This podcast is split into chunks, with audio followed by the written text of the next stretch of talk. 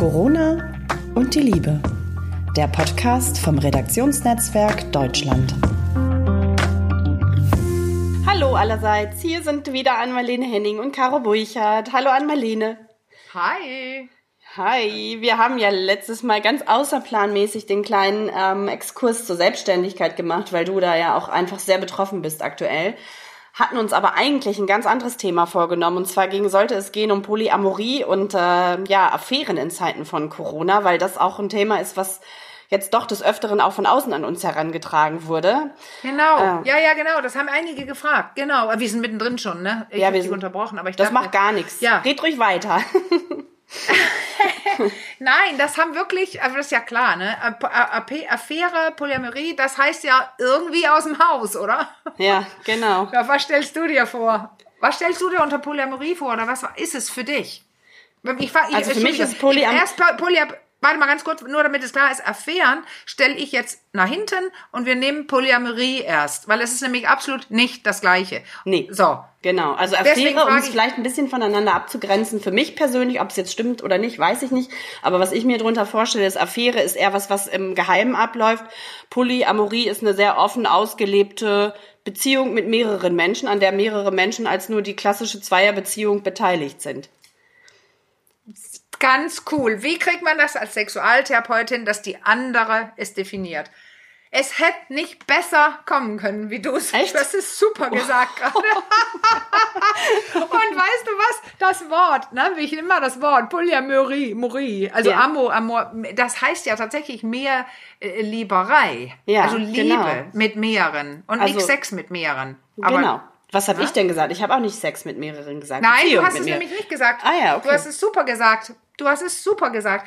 Aber was jetzt aufkommt, also das sage ich einfach, weil ich mich viel damit beschäftige. Ich habe viele Podcasts äh, als Gast oder Artikel oder Gespräche dazu geführt, weil ich, deswegen meine ich jetzt zu, äh, doch sagen zu können, dass viele da draußen, es äh, Menschen allgemein auf der Straße, bei Umfragen und so, es mit was anderem verbinden, als wie du es so neutral gesagt hast. Nämlich, ach ja, das ist dann so mit allen möglichen Schlafen. Mhm. Ah, freies Sex haben, offene Beziehung. Äh, und, und dann äh, wird es auch manchmal so gesagt, dass es ganz nah in die Affäre kommt. Und das ist, da hast du recht, das ist das Allerwichtigste. Hier ist nichts mit Affäre, weil es nicht im Dunkeln stattfindet, sondern wenn ist es, äh, vielleicht ist es Sex am Abend, aber mit Einverständnis aller Partner, auch der Feste die feste Partnerin. Also wenn man ein, man lebt, ähm, viele leben ja in Monogamie, also mit einer Person zusammen und öffnen es dann. Es gibt aber auch die Tendenz, dass viele junge, jüngere Leute, das stellt man immer wieder fest als Therapeutin, dass die gleich so anfangen.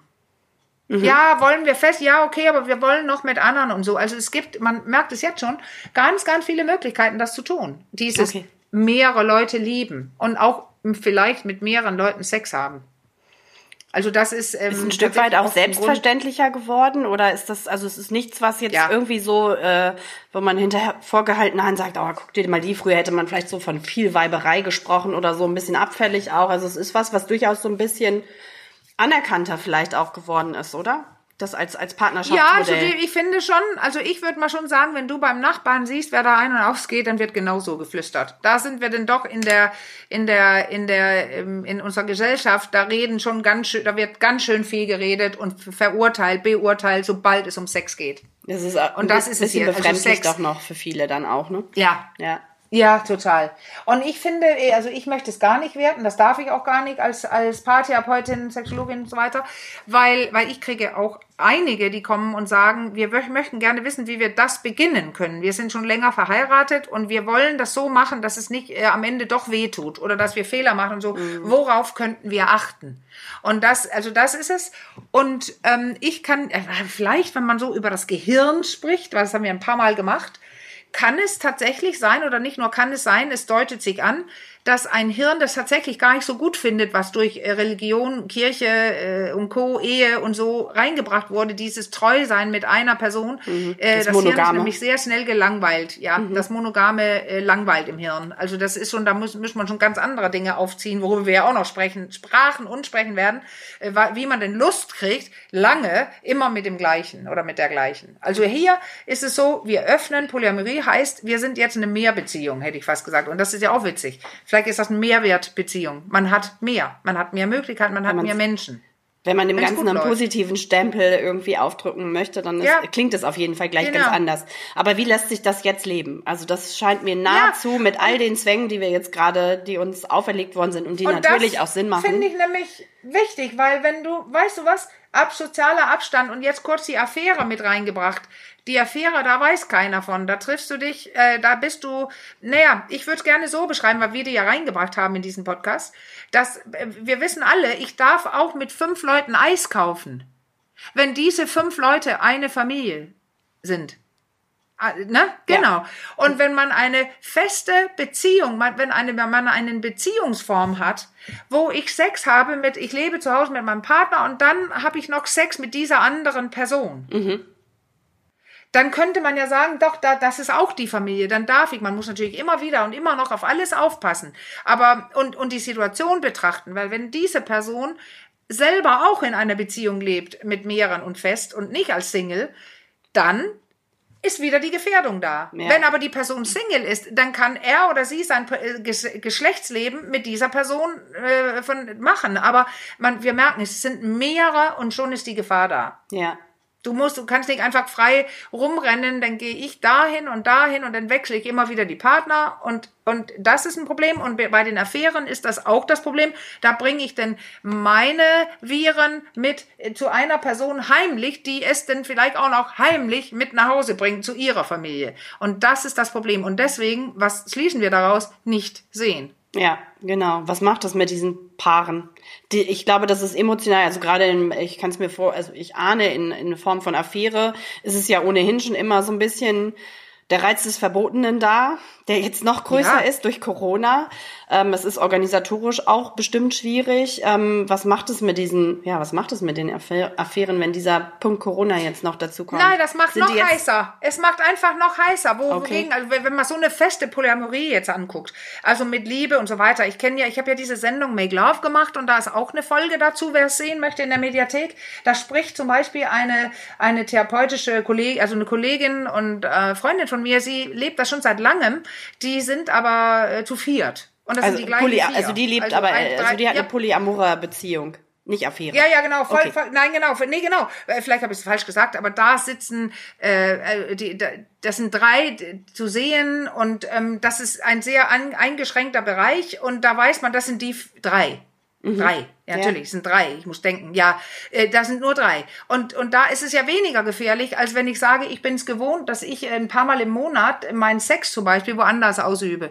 Und meine Frau oder mein, meine Frau und mein Mann ist damit einverstanden. Das ist ja, man muss es wirklich, es ist wie immer. Man kann nicht sagen, so gehe ich damit rum und um und das und das macht es mit mir.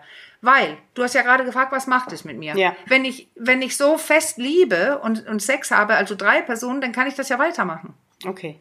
Die eine Person ist alleine und die beiden leben zusammen oder oder. Aber man muss hingucken und überlegen, wen gefährde, äh, gefährde ich hier.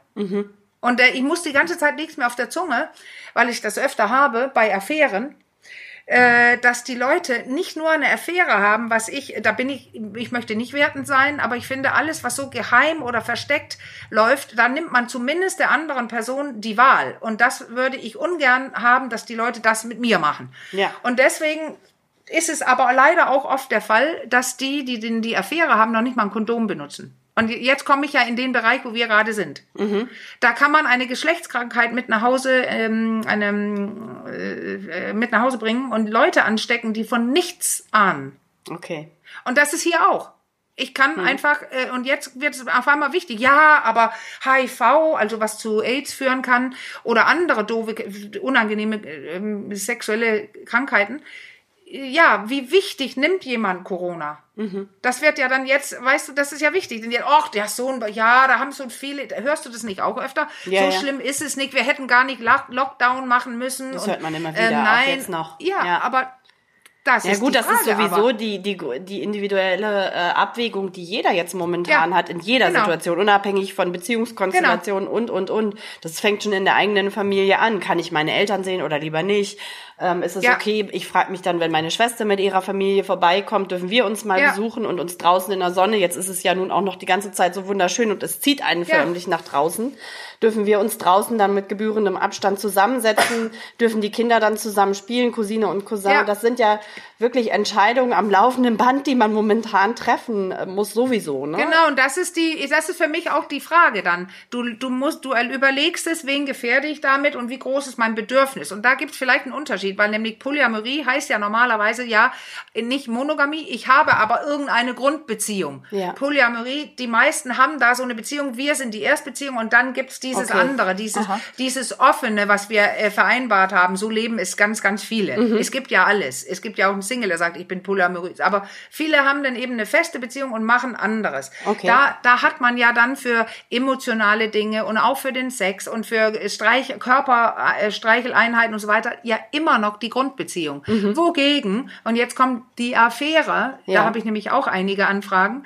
es ganz anders ist. Das sind nämlich oft Leute, die ganz viel eh ohnehin fast nur außerhalb leben. Okay. Das Zuhause wird von denen von ihnen gar nicht als Grundbeziehung betrachtet, sondern als etwas, was eigentlich gar nicht mehr läuft, aber es wird äh, am Leben erhalten äh, aufgrund von finanziellen fin- finanzielle Dinge oder Kinder. Kinder gemeinsame Haus und so weiter. Und deswegen die die ähm, denen richtig was fehlt. Ja. Ihr fehlt nämlich ihr erster Mensch, weil das ist nämlich eigentlich die Affäre. Okay. Und deswegen wieder, man weiß nicht, was es mit den Leuten macht.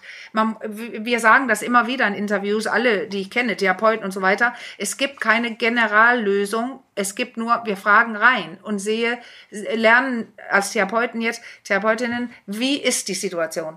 Bei diesem Menschen und wo sind die Bedürfnisse? Kann man was dafür tun, dass sie sich doch erfüllen? Ja, was könnte eine Und Lösung sein aus diesem die. Dilemma, wenn die Erstbeziehung außerhäusig lebt? Mhm. Gibt's eine, gibt's einen Weg aus diesem äh, Dilemma, wenn man dann diesem Bedürfnis nicht nachkommen kann? Es ist ja auch eine Form von Ausbrechen. In, in, ja. Ja. Und wenn man nicht, nicht Es könnte kann. vielleicht, also das ist da definitiv wieder nicht die Lösung für alle. Aber es kann sein, dass einige Leute jetzt wählen, jetzt endlich ihre Beziehung äh, zuzugeben und sagen, ich möchte mit der Person zusammen sein. Okay, das wenn, ist Druck wenn man das macht auch. dagegen nur als, als, ja, na, was sagst du? Das macht Druck dann auch. Diese Situation Ja, macht noch macht mehr. Druck. Ja, genau. Natürlich macht es Ja. Druck. Ja, klar.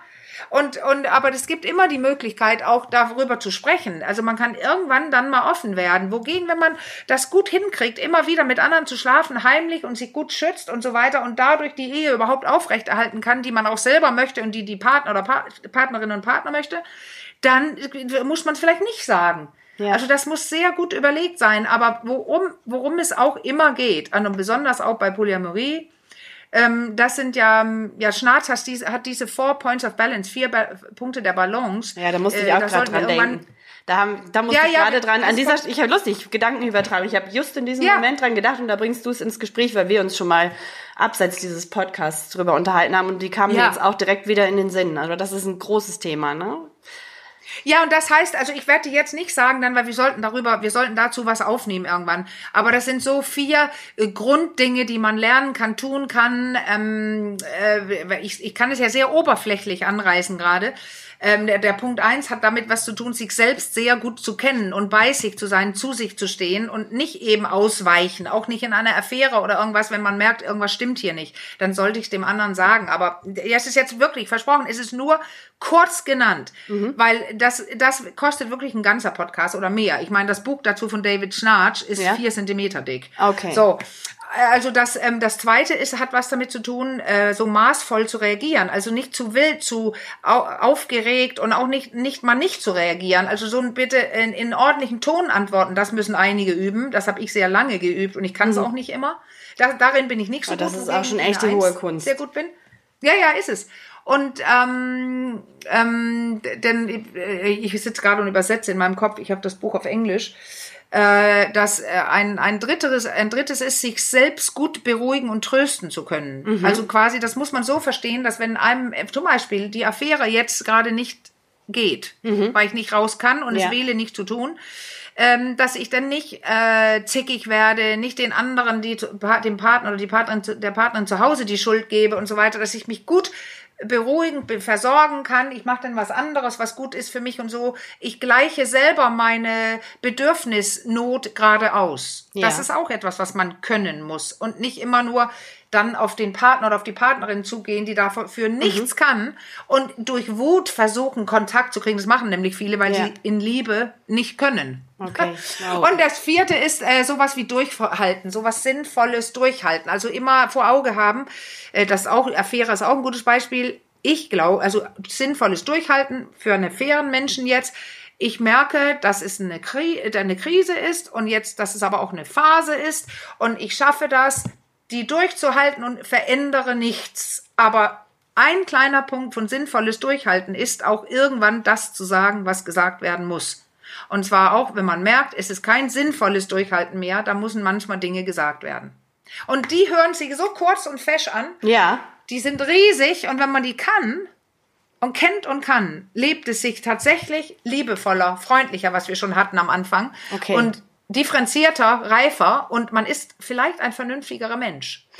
Jetzt würde ich sagen, hast du das schon so angeteasert. Ich kann mir vorstellen, dass viele da jetzt irgendwie Interesse haben, da mehr drüber zu erfahren. Deswegen würde ich sagen, Ja. wir, unsere Zeit ist rum, aber wir versprechen an dieser Stelle, Ja. wir sprechen darüber nochmal ganz intensiv in einem anderen Podcast. Okay? Ja, das finde ich toll. Das finde ich toll, weil dann gehen wir rein und geben Beispiele dafür, was es sein kann und so weiter. Und dann, wie man finden kann, welche, das ist meistens ja nicht alle, die man nicht gut kann. Nee, nee, genau. Ja, es gibt auch ein paar, die die nicht können. Okay, Alle aber das heben wir uns für, für, ein anderes Mal auf. Ich Ja, muss, für ja. heute müssen wir leider erstmal wieder Tschüss in die Runde sagen und ähm, wir hören uns beim nächsten Mal. Bis dann. Tschüss. Ciao. Bye, bye.